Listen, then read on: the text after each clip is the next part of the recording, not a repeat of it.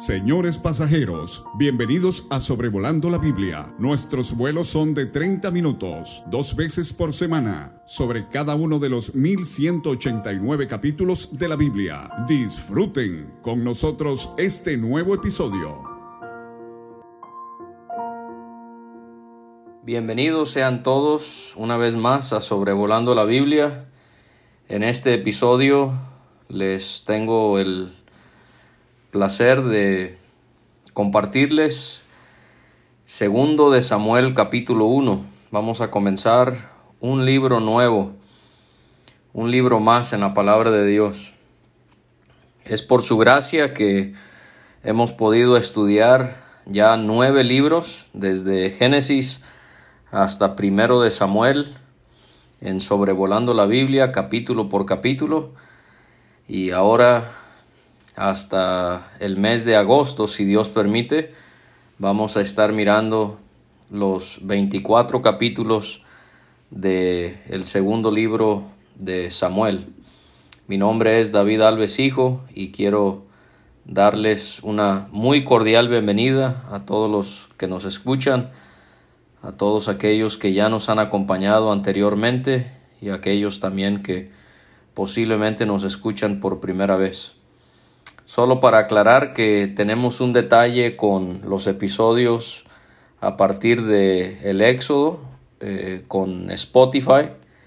Es un problema con la plataforma de ellos, algo que vamos a tener que modificar con los formatos de los archivos, así que por favor ténganos paciencia y por mientras pueden escucharlos a través de WhatsApp si nos escriben, eh, más 52 938 160 6202 o pueden también en cualquier otra plataforma de podcast eh, pueden escuchar los episodios de Sobrevolando la Biblia mientras que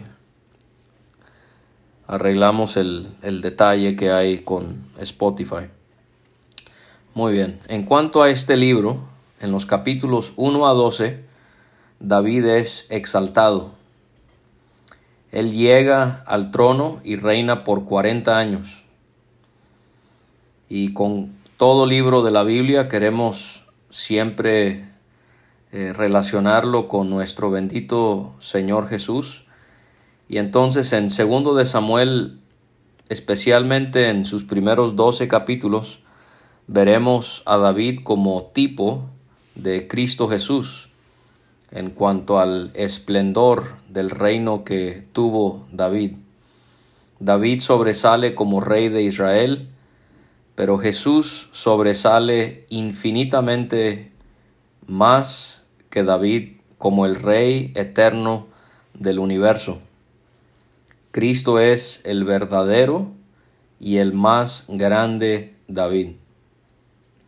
En unas semanas vamos a llegar al capítulo 7, si el Señor no ha venido, y vamos a ver la importancia de este capítulo, no solo para entender este libro, pero también para entender gran parte de la Biblia. Porque segundo de Samuel capítulo 7 nos enseña sobre el pacto que Dios hizo con David y en este pacto él le aseguró que el reinado permanecería eternamente en su linaje y esto se cumpliría eh, eternamente cuando Cristo llegue al trono en un día venidero. Así que en los capítulos 1 a 12 tenemos a David y su exaltación. En los capítulos 13 a 24 encontramos a David y su humillación. David y su humillación. Él sufre terribles calamidades dentro de su propia familia. Y vamos a ver que en esta segunda sección del libro el problema al que se le da mayor enfoque es la traición y la persecución que sufrió de su propio hijo llamado Absalón. George Williams, él de una manera muy sucinta resumió segundo de Samuel y él dijo lo siguiente, David, el rey, es la gran figura de este libro y cuando caminaba en la luz es un tipo, una figura enriquecedor del Mesías y del Rey. La primera parte del libro registra sus victorias que acompañaron su vida de fe y de conflictos. La segunda parte relata las derrotas que sufrió cuando la prosperidad le sedujo de estar en un camino de fe al haber abierto la puerta a la voluntad propia. Comencemos entonces con el primer capítulo de este décimo libro en la Biblia, segundo de Samuel. Segundo de Samuel comienza exactamente donde terminó primero de Samuel, al presentar detalles sobre la muerte de Saúl y de sus tres hijos. Segundo de Samuel inicia dándonos los detalles de la muerte de Saúl y cuando David se enteró de su muerte, leemos aquí que él se encontraba en Ziklag y estaba allí después de haber derrotado a los amalecitas. Habíamos visto la batalla que ganó David a los amalecitas en el capítulo 30 de primero de Samuel. Tres días después de la guerra, apareció en Ciclag un varón que había estado en el campamento de Saúl. Sus vestidos estaban rotos y tenía tierra sobre su cabeza. Al leer la Biblia, al leer el Antiguo Testamento, nos damos cuenta que esto era una señal común de duelo y de lamento. Y obviamente esto era por todo lo que había ocurrido en la guerra contra los, eh, los filisteos. Y entonces llega este hombre, sus vestidos rotos y, su, y con tierra sobre su cabeza. Y al llegar a donde estaba David, se postró delante de él y le hizo reverencia. David le preguntó de dónde había venido. Él respondió diciendo que había escapado del campamento de Israel. David entonces le interrogó en cuanto a lo que había ocurrido. Quería saber urgentemente y exactamente qué era lo que había acontecido.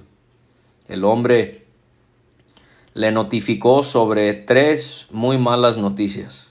En primer lugar, Israel había salido huyendo de los filisteos. Esto nunca es bueno, que una nación se vea tan amenazada por otra que tenga que salir huyendo. Esto ya es un mal presagio para la mente de David en cuanto a lo que todo esto iba a conllevar. En primer lugar, los israelitas habían salido huyendo de los filisteos. En segundo lugar, la segunda mala noticia, muchos israelitas habían muerto.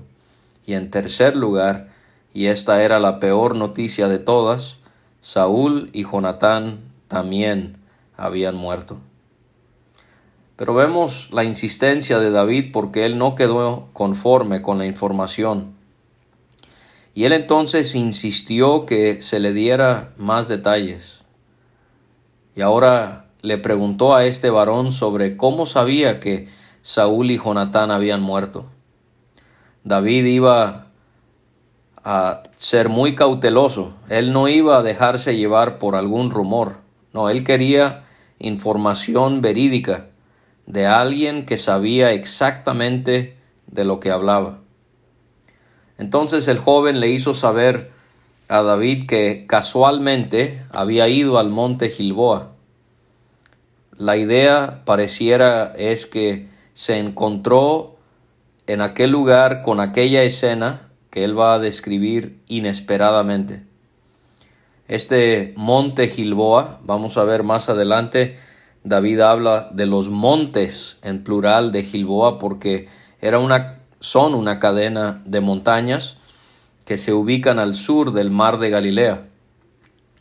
Recordemos que allí fue donde Saúl reunió a sus hombres antes de la batalla contra los filisteos, por lo que vimos en el capítulo 28 de primero de Samuel.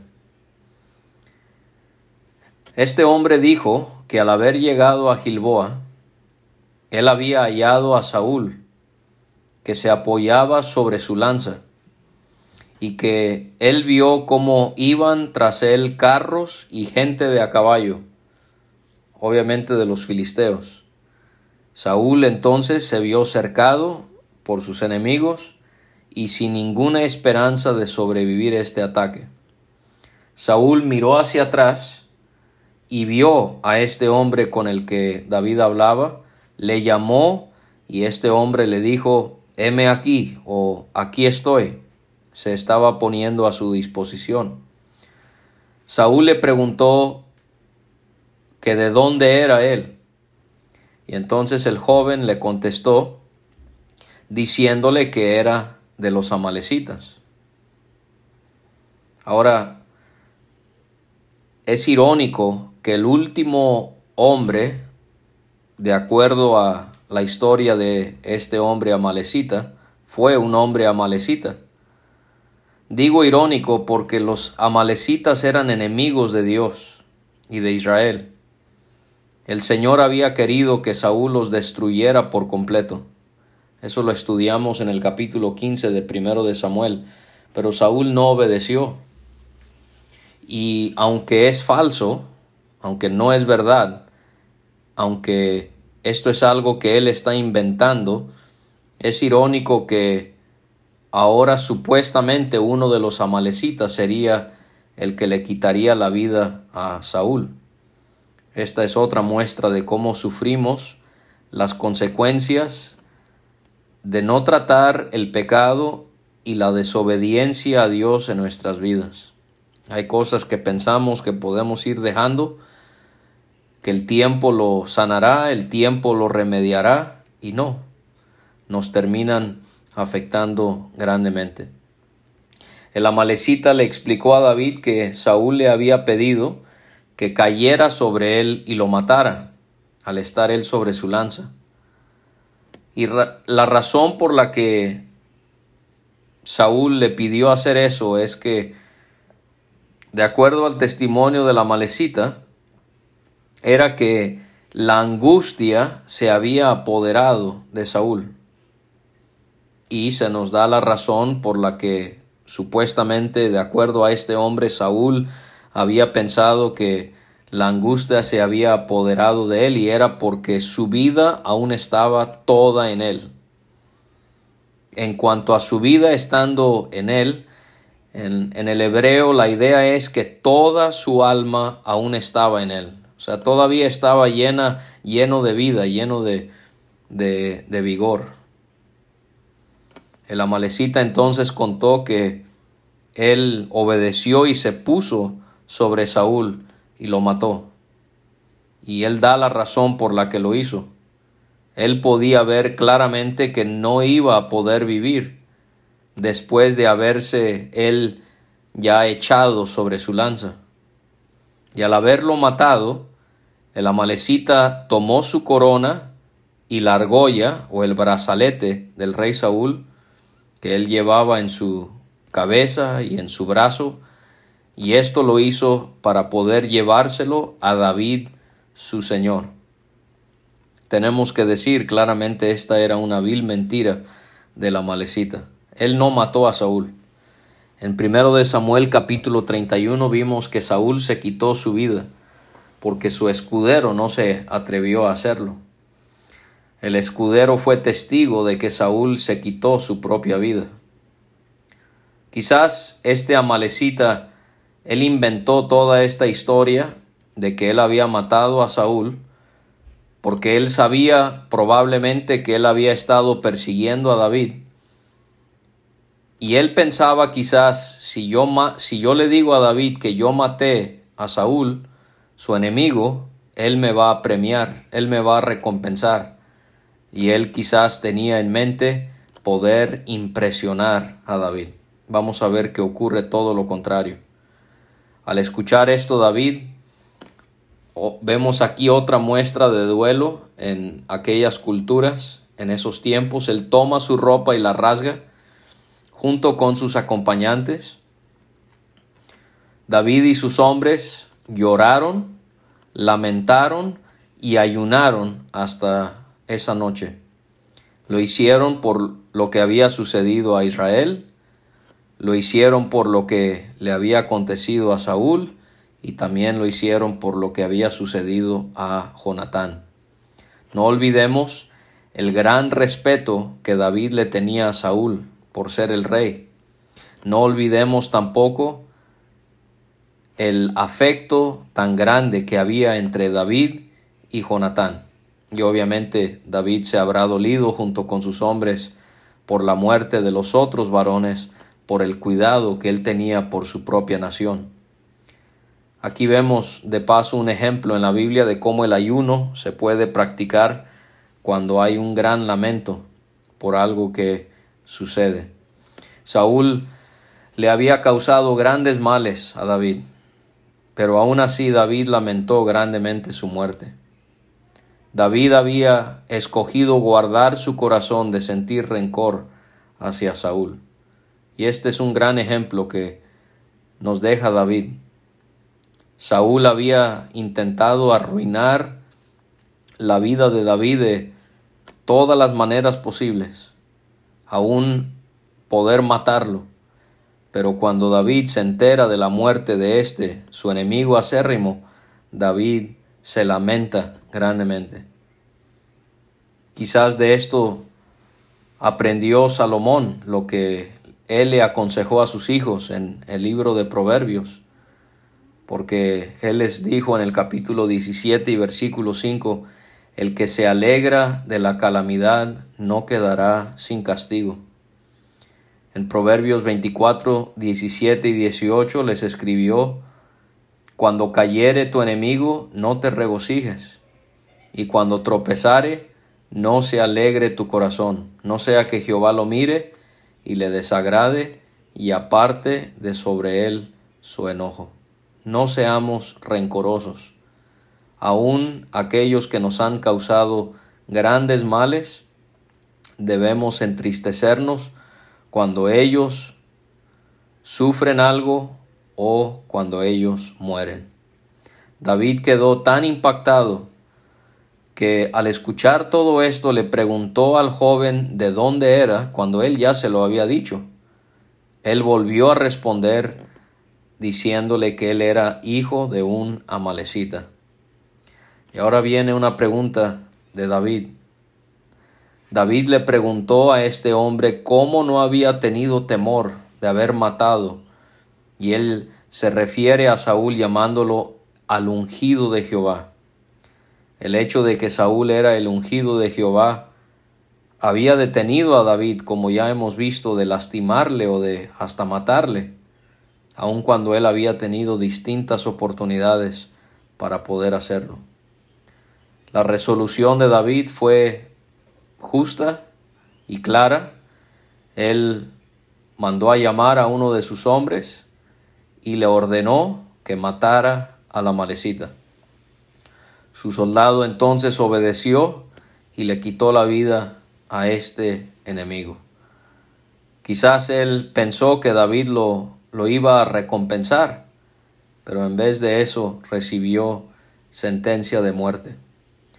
La sentencia de David fue clara. El enemigo debía morir para que su sangre fuese sobre su cabeza, porque su propia boca, su propia boca había dado testimonio de que él había matado al ungido de Jehová. El hecho de que él había hecho o dicho haber derramado la sangre de otro, implicaba que su sangre debía ser derramada. Una vida debía ser dada por otra. El amalecita había mentido, pero David había buscado estar seguro de los hechos por las preguntas que le hizo. Y una y otra vez el amalecita había asegurado en cuanto a lo que él había hecho, y por lo tanto, por su propio testimonio, él era merecedor de la muerte que recibió. Ahora pensemos también en el hecho de que Saúl era un hombre perverso, pero eso no justificó lo que dijo haber hecho este hombre. El acto en sí de este hombre no justificaba el hecho de que él había dicho haber matado a Saúl. En otras palabras, no eran las circunstancias adecuadas para tener la razón y así matar a Saúl. Yo sé que todo esto es un invento de la malecita, pero estoy pensando en la mente de David. Tú me dices que tú mataste al rey cuando él estaba indefenso, cuando él no te estaba atacando, cuando él no había cometido un crimen que Dios había determinado que él pagara con su vida, tú has hecho mal y necesitas morir. Esto quizás pudiera ayudarnos a entender el gran pecado que hay detrás de la eutanasia, algo que se está convirtiendo muy normal en el mundo, es poder eh, quitarle la vida a un ser querido que tiene alguna enfermedad. Solo Dios da la vida y solo Dios puede quitar la vida de alguien. Ahora vemos que David endechó a Saúl y a Jonatán con la siguiente endecha. La Real Academia eh, Española, el diccionario, define endechar como cantar endechas, canciones tristes son endechas. Cantar endechas, especialmente en loor de los difuntos, honrar su memoria en los funerales. Y esta endecha la encontramos en los versículos 19 a 27. En el encabezado de esta sección de segundo de Samuel 1, eh, en la traducción Nueva Biblia de las Américas, que le recomendamos ampliamente, el encabezado dice elegía de David por Saúl y Jonatán. Una elegía es, dice también el diccionario ya citado, una composición lírica en que se lamenta la muerte de una persona o cualquier otro acontecimiento infortunado. Hermanos y hermanas, esto debe ser algo común en los velorios de los cristianos, de nuestros hermanos. Sí se debe predicar el Evangelio a los incrédulos, sí se debe consolar y animar a los creyentes, especialmente a la familia, pero también se debe lamentar la partida de la persona reconociendo el bien que este individuo había realizado en su vida. Esto no lo hacemos obviamente para exaltar al hombre o a la mujer. Yo he escuchado a personas decir que no debemos hablar cosas buenas del que ha muerto porque ah, estamos exaltando a esa persona. No, para nada, estamos reconociendo el bien en la vida de esa persona. ¿Para qué? Para glorificar a Dios. Para glorificar a Dios, Dios hace eso una y otra vez a lo largo de su palabra. Nos da el ejemplo de personas que Él usó, no para que esas personas sean honradas, sino para que Él mismo sea glorificado.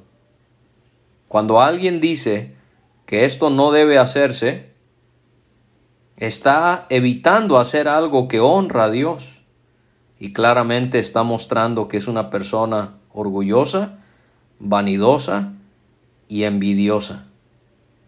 Qué triste que la envidia nos lleva a nunca reconocer cosas buenas de los demás en vida, ni tampoco en la muerte. David ordenó que esta endecha debía enseñarse a los hijos de sus hijos y que quedaría escrita en el libro de Jacer. Esta debe ser una práctica nuestra también. Nosotros debemos hablarle a nuestros hijos y a nuestros nietos acerca de personas que Dios a lo largo de la historia de la Iglesia ha usado grandemente para su honra y gloria.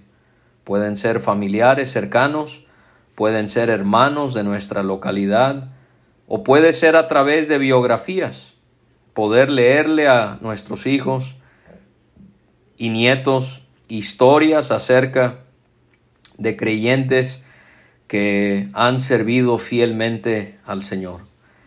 El libro de Jacer. Jacer significa justicia o rectitud.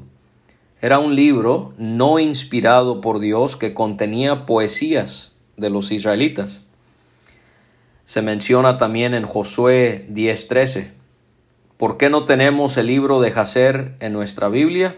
Porque Dios así lo quiso. Hay otros libros como Jacer que, aunque fueron útiles para Israel, no fue el propósito de Dios que fuesen inspirados por el Espíritu y que por lo tanto estuviesen en la Biblia. Por ejemplo, en Números 21:14 leemos acerca del libro de las batallas de Jehová. En Primero de Crónicas 29:29 leemos acerca de las crónicas del profeta Natán y las crónicas de Gad, vidente. ¿Por qué no tenemos esos libros? Porque no fueron inspirados. ¿Fueron falsos? ¿Fueron blasfemos? No, solamente fueron obras de literatura escritas por el hombre que tuvieron su propósito, su función, pero que no fueron inspirados por el Espíritu Santo y por lo tanto no los tenemos. Lo mismo ocurre con cartas que son mencionadas en el Nuevo Testamento. Por ejemplo, hay una carta que Pablo escribió a la iglesia en Corinto que no tenemos en la Biblia porque Dios así lo quiso, Él así lo, lo deseó. No existen libros inspirados que están perdidos. La Biblia está completa. Podemos tener esa paz en nuestra en nuestro corazón, en nuestra mente, que Dios siempre ha guardado su palabra a través de los siglos. Entonces del 19 al 27 tenemos esta endecha. Y él exclama, ha perecido la gloria de Israel sobre tus alturas, cómo han caído los valientes. David se lamenta porque habían muerto aquellos que representaban la gloria o la belleza de Israel. Y habla de las alturas porque había sido en las alturas del Gilboa. Y él se lamenta sobre cómo los valientes, sobre cómo los fuertes habían caído. En el versículo 20, no lo anunciéis en Gat, ni deis las nuevas en las plazas de Ascalón, para que no se alegren las hijas de los filisteos, para que no salten de gozo las hijas de los incircuncisos. Esto no debía ser anunciado en estas dos ciudades principales de los filisteos, Gat y Ascalón, para que no se alegraran los enemigos, para que no fuese motivo de fiesta para las hijas de los filisteos, para que no pudiesen saltar de gozo las hijas de los incircuncisos, incircuncisos obviamente porque no formaban parte de la nación que había sido escogida por Dios para entrar en pacto con Él en cuanto a Israel y en cuanto a la circuncisión. Una vez leí una carta que decía sobre un tema de un hermano que había sido apartado de la membresía de la iglesia por pecado cometido y que esto no se debía de hablar en otras iglesias y se citaba este versículo no lo anunciéis en Gat ni deis las nuevas en las plazas de Ascalón. Hermanos, este es un crimen exegético usar este pasaje para decir que no se debe hablar de temas de pecado de una iglesia en otra iglesia. El principio es correcto, no debemos hablar sobre asuntos de otras iglesias, pero por favor, por favor, no usemos un pasaje como este que no tiene absolutamente nada que ver con una iglesia, con una reunión de disciplina, con pecado en la vida de alguien para establecer algo así. Tenemos que interpretar la Biblia con más cuidado y más celo. En el 21 David pone una maldición sobre los montes de Gilboa para que no recibieran rocío ni lluvia. De esta manera ya no se podría eh, ofrendar desde allí o también la idea es de, de ya no poder producir en cantidad para poder ofrendar. Y la razón de la maldición fue porque allí fue desechado el escudo de los valientes y se está refiriendo al escudo de Saúl, quien fue tratado como si no había sido ungido por Dios con aceite, aquel que había sido reconocido como rey, eh, su vida había sido quitada en aquel lugar. Él exalta el habla del poder de la espada de Saúl y del arco de Jonatán en el 22, como ellos habían tenido grandes conquistas.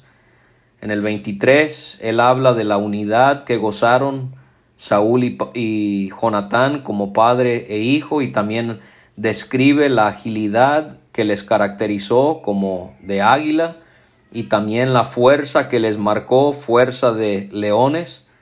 En el 24 él pide que Israel llore por Saúl, por las formas en las que él les ayudó a prosperar. Y en el 25 él se enfoca en lamentar la muerte de Jonatán, su amigo íntimo.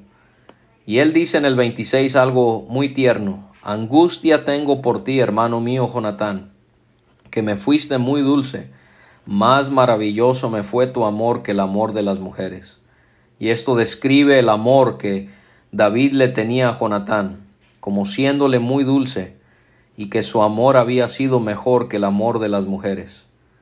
Ya hemos hablado en los episodios sobre primero de Samuel, en ese lazo de amistad, de aprecio, de afecto tan cercano que había entre estos dos hombres. Esto no tiene nada que ver con una relación homosexual. Esto no está diciendo en ninguna manera que David tenía intenciones perversas de un hombre homosexual hacia Jonatán. Y hermanos y hermanas, nosotros tenemos que tener mucho cuidado de cómo el movimiento LGBT nos atacará tarde o temprano y la primera técnica será torcer pasajes como este para tratar de justificar el homosexualismo y el lesbianismo entre supuestamente cristianos. Y cuando eso funcione o no funcione, la otra técnica será a la fuerza, tener que ser censurados eh, penalizados de alguna manera para que a la fuerza aceptemos este movimiento tan, pero tan perverso. Y estas son cosas de las cuales tenemos que hablar, tenemos que estar preparados, eh, somos necios, somos irresponsables y pensamos que vamos a esconder a la iglesia debajo de una roca para que no, no sepamos nada de lo que está ocurriendo estas son cosas que se tienen que considerar y estar listos para que cuando venga el ataque podamos hacer lo que a Dios le agrada. Y vemos que al final de esta endecha David exclama y dice, ¿cómo han caído los valientes? Han perecido las armas de guerra. Y él entonces termina lamentándose otra vez por la caída de los valientes y cómo habían perecido sus armas de guerra. Para mí ha sido un enorme privilegio traerles este primer episodio sobre el libro de Segundo de Samuel.